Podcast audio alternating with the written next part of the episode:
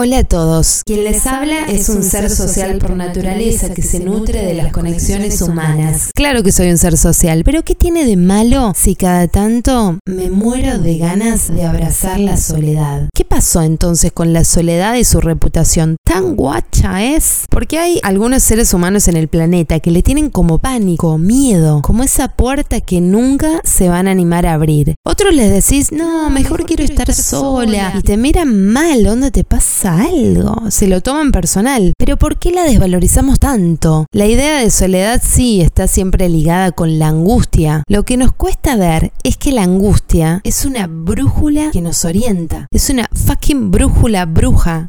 Está en vos si querés agarrar la brújula y enfrentarte con tu ubicación, ver dónde estás parado. O capaz decís, no, mejor no saber ni quién carajo soy. Te juro que si le das amor y la sabes llevar, te va a regalar mucha claridad para saber de vos mismo y cuanto más sabemos de nosotros, más instrumentos tenemos para elegir. ¿Sabes qué es al fin y al cabo la soledad? Es estar con vos, animarse a mirar ese hueco que todos tenemos. Así que no lo esquives. La soledad es muchas veces también inevitable, otras es necesaria para poder desnudarte, mirarte y confesarte cuánto te está siendo infiel. ¿Por qué te haces eso? ¿Cuántas veces uno pierde el tiempo llenándole el hueco a otros seres humanos, contestándole preguntas que te hacen? que siempre son cuestiones que hablan de ellos mismos. Y la soledad te va a permitir hacerte vos tus propias preguntas para ver si lo que estás haciendo hoy, por ejemplo, te acerca a la persona que quieres ser mañana. Y si la respuesta es afirmativa, todo marcha viento en popa. Por eso hoy, como me asusté mirando el calendario, invitaba a la gente a echar un poco de mano en la más valiosa artesanía que podemos crear, que es tu propia vida. Y la fabricás como más te guste, sin inhibiciones. Qué lindo suena, ¿no? Y con el ingrediente fundamental que es el amor, la intuición que nos guía, aunque a veces no la querramos escuchar, y los deseos que nos alientan, porque vivir es desear.